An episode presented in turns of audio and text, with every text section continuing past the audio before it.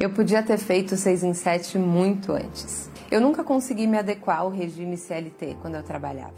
Eu fui criada por uma mãe concursada pública e por um pai que largou um emprego seguro para empreender no negócio de família e esse negócio faliu. Então você já pode imaginar quais foram as crenças que eu cresci. O ano era 2017. Eu trabalhava como designer numa agência de publicidade durante a semana e aos finais de semana eu me tornei fotógrafa de casamento. Foi aí que eu decidi pagar umas sessões de coaching porque eu estava totalmente perdida.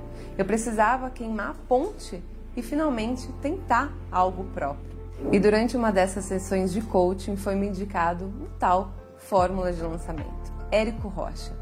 Vai lá, procura esse cara para escalar o seu negócio. Eu li aquele e-mail, mas guardei na gaveta e nunca mais toquei nisso. Mais de dois anos se passaram, o ano era 2019. Eu estava fazendo um bico de vídeo num estúdio de beleza uma extensionista de cílios com um estúdio renomado em São Paulo e vários cursos presenciais. De repente ela comenta: Eu estou pensando em transformar todos esses cursos em algo online. Você já ouviu falar desse tal de Érico Rocha? Foi aí que eu falei: Eu não acredito. De novo, Érico Rocha na minha vida, dois anos depois.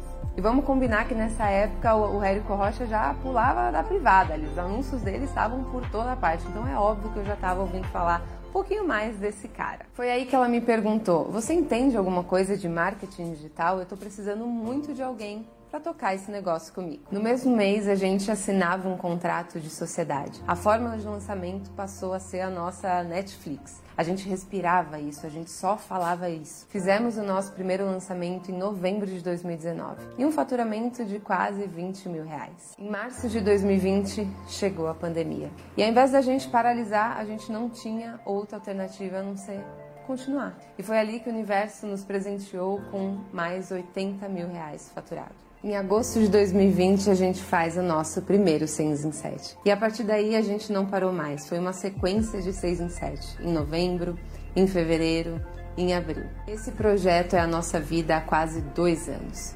Com ele, nós queimamos todas as pontes que nos faziam sentir inferiores, incapazes, infelizes.